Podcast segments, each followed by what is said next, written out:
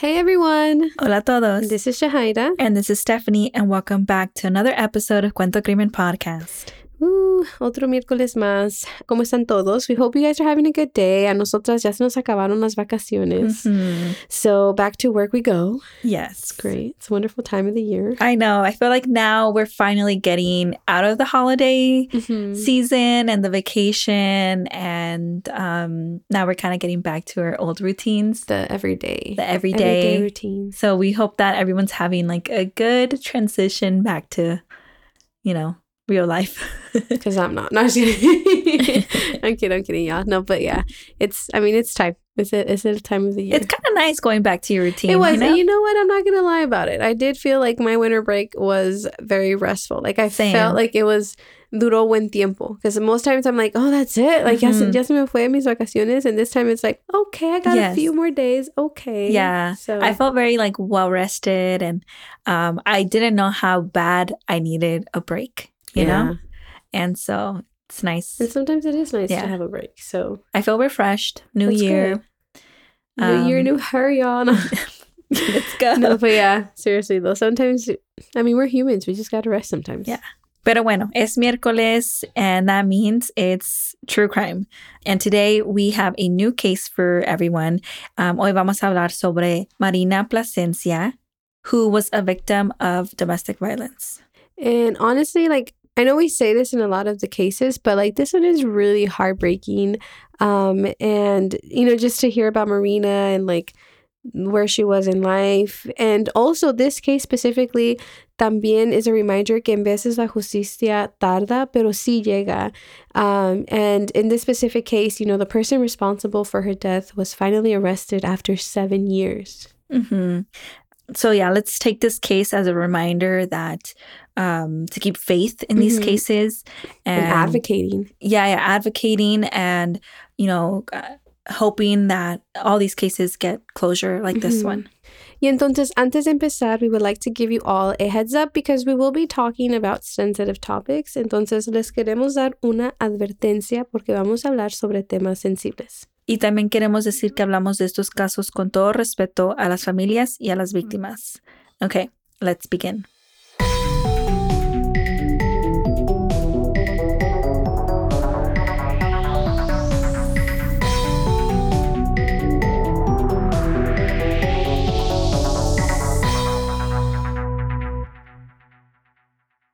So to begin, this case takes place in the year 2016. Y en ese tiempo, Marina tenía 28 años y ella era mamá a cuatro hijos y ellos vivían en Wisconsin. La familia de Marina describes her as a hardworking young woman who would do anything for her kids. Ella era una super mamá y se nota que su familia la quería mucho. Like they had nothing but beautiful things to say about Marina. And it seemed like they were all very tight, like just, you know, the way that they speak about each other and like the interviews that we saw. And despite the distance, um, porque como mencionamos, Marina vivía en Wisconsin y su familia, um, or at least like her mom and her brother, lived in Denver. So that was a bit of a distance, but regardless of it all, like they mentioned how they still spoke to her daily. They, you know, were updated in her life, and so was she. So distance did nothing to their beautiful bond. Mm-hmm. And although they did have very good things to say about Marina, también expresaron un poco de preocupación. And the reason why they were worried was because Marina was in a relationship con un señor de 41 años y se llamaba Angelo Manchek. Y parece que era una relación que no era tan saludable. And also just like something to note, um, como dijimos, Marina tenía 28 años y Angelo tenía 41 años. Entonces, like, I know que para el amor no hay edad, but there was a big age gap between the both of them. And it was known that Angelo was abusive and he would constantly be beating on Marina.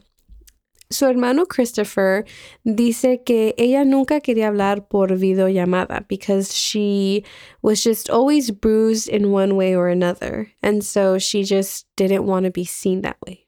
Yeah, and she didn't want them to see that Mhm. and question her and, you know, tell her all these things, right? And as if it wasn't clear enough, Marina sí les llegó a platicar a su hermano y a su mamá about how abusive Angelo was. So it wasn't like her family was like speculating and getting hints and, you know, like being suspicious as to why she didn't want a video call. Like they knew it because it came from her. Yeah, she would tell them multiple times how like he would just keep beating on her, um, which is really really sad, you know. And I can only like think about how awful like her brother and her mom must have felt, like you know, Mhm. like wanting to help but they're so far, Mhm. and you know. But you know, thankfully, like Marina les tenía confianza, like she was speaking up about it, like you know, no vivía en secreto of how her relationship was, y ella le decía toda su familia. And so eventually she agreed with them. She agreed que ella ya no quería estar in a relationship like that and she wanted to break the cycle and stop the abuse. Y entonces Marina y su mamá y su hermano hicieron un plan so, you know, she could leave him. And I think we talked about this in another episode um, about how typically, you know, in domestic violence cases, it's, you know, really dangerous when you are leaving. Like Yeah. that stage of you leaving is like the most dangerous, I think. And so I think her family did a great job at helping her how to leave and figure that out, you know? Yeah. Because I think that's one of right the reasons why a lot of people don't leave because they don't know how. Like Mhm. how do you physically walk away without the person knowing or the person coming after you? Yeah, That's- or like you won't know how the person's going to take that React. and you know it could end up badly. Yeah. And so the plan was to get Marina out safe and sound, right? Y entonces el plan era que ella y Angelo y sus cuatro hijos were going to go down to Denver to visit her family. Like that was the excuse to get down there.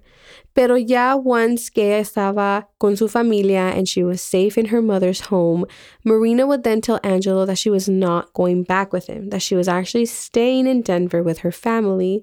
And from there, you know, they would take legal matters like having a restraining order and all that stuff. Hmm And I think that's like honestly a really great plan because of the Mhm. distance. And like the most important part of this plan is to, you know, keep her safe, like get her to a safe spot. Pero unfortunately, Marina nunca llegó con su mamá ni con su hermano.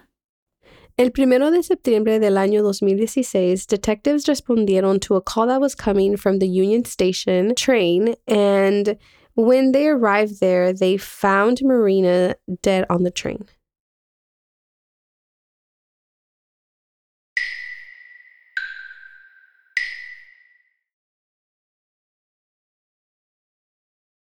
Esa mañana, Marina iba rumbo a Denver, Colorado, con sus cuatro hijos y con Angelo, but sadly enough, she never made it.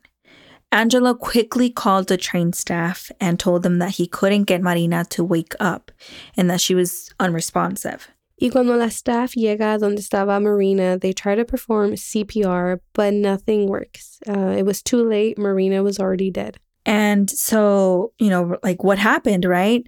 Um, and they did an autopsy. And when that comes back, it said that she had 35 injuries on her body, but the cause of death was unknown at the time. But can you imagine the like 35 injuries? Like, you're going to start raising all these red flags. Mhm. Like, where did you get all these injuries from? Like, Mhm. where did they come from? And like the fact that she was just like unresponsive, like just out of nowhere, like it seems strange. Y entonces la familia de Marina sí les dijo a los investigadores, you know, like they were pointing fingers to Angelo. They wanted them to talk to Angelo and question him because they knew the history with his abusive behavior. And like, you know, they also knew that like Marina wanted out of the relationship. Yeah. And like the whole purpose of this trip is for her to leave him. Yeah. You know, like what are the chances that she was in the process of getting there and she didn't get to Fully get out. fully get out, you know? Um, entonces los investigadores hablaron con Angelo, pero él les dijo que he didn't know what happened, that, you know, he was just as shocked as everyone else as to how like Marina didn't wake up, like she wasn't being responsive. And he was, yeah, like just, he was just as surprised as everyone else. Y entonces así quedó el caso, right? Like that's what happened. Like she was just unresponsive and that was that. For seven years, Yeah. that whole case just stayed like that. and they didn't know her cause of death. Um, but you know, like la familia de Marina, you know, they waited and they advocated for her. Y ellos sabían, you know, que algo no estaba bien and like they, you know, they wanted more answers. Like it just all seemed very strange. Y en el 2023, Angela was finally arrested for Marina's murder. Investigators hired a national recognized expert in strangulation and suffocation. And after reviewing Marina's report, this expert, que se llama Dr. Bill, um, came to the conclusion that Marina's death was a homicide. Yeah, and I think like we read somewhere that like they think that she was actually strangled uh to death. So when that came back and then like the history of, you know, Angelo being abusive and then like the whole plan that, you know, her family and Marina had, it was clear that Angelo was the one responsible. And so like we mentioned, Angelo was arrested and he was arrested with first degree murder for the death of Marina. Después de siete años, Marina and her family finally got justice, the justice that they deserved. Um, but it is really heartbreaking how close Marina was to her fresh start, to her freedom, her freedom, and she was unable to escape her abuser. It's just, yeah, it's it's like ah like i don't know like i think that's the thing that like stuck out with me with this case like mm-hmm. she was really there like mm-hmm. moments away from just you know being with her mom and like you know when something's not right in your life and like llegas con tu mamá like it just feels so much better yeah. like she never was able to get that hug from mm-hmm. her mom mm-hmm. you know that reassurance que todo va a estar bien and it mm-hmm. just it sucks and like it's so sad like how many cases like we come across that end like this like it's mm-hmm. not fair and it's like when is enough enough? Yeah. Yeah this one's definitely different because she was in the process. Yeah. She was almost there. And also like i think one of the questions that i have is like if he if angela did strangle her on the train why like what what came up what know? came up like what was the situation no one saw no one saw and i know like there were witnesses you know that also spoke up saying that just mm-hmm. like not not when they were on the train but like you know in their lives mm-hmm. like a lot of people knew that he was abusive and like people were saying like yeah we would see him beat her every day up until the day that they got on the train mm. so it's just I don't know. Maybe he didn't even need a situation to hit her. Maybe it was just I feel like hitting you, so I'm gonna hit you. Mm-hmm and it just it sucks. But you know thankfully now he is arrested and you know he is still being detained and serving his time.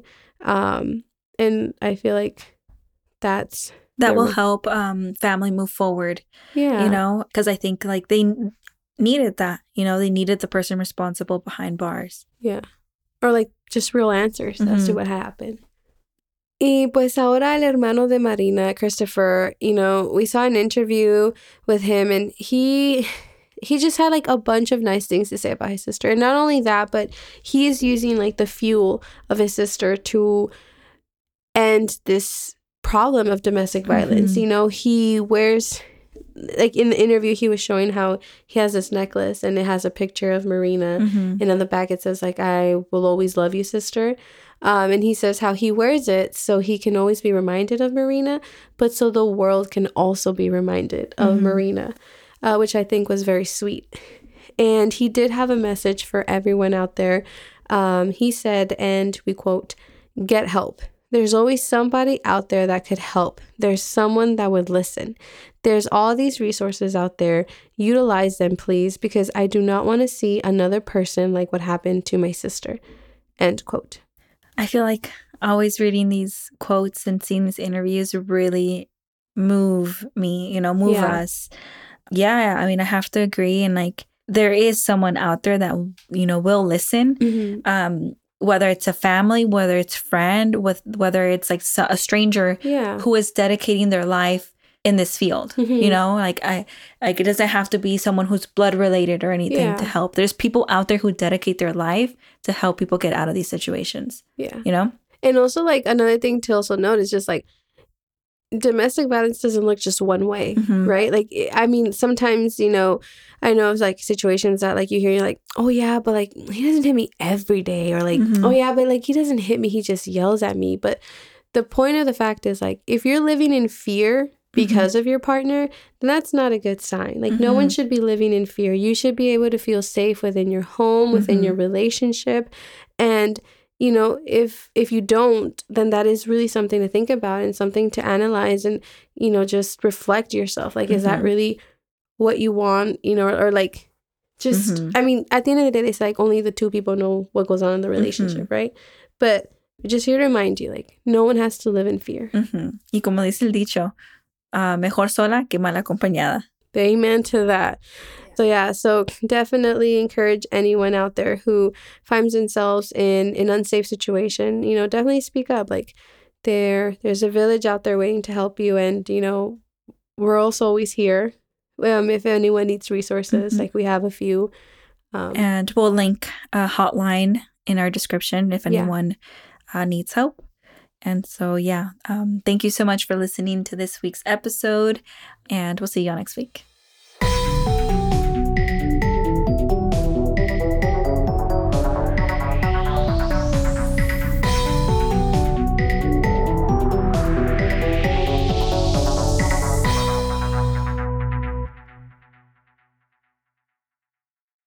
What's up, guys? This is the Unnoticed Podcast with your host George. and your host Ricardo, where we get straight into pop culture, true crime, conspiracies, and scary stories. making you feel like you're right in the room with your homies. And you can find the Unnoticed Podcast on all platforms. And with that being said, Welcome back to the spot. Don't make it hot, we love you. even if you love us or not. Ah. Clown Boys.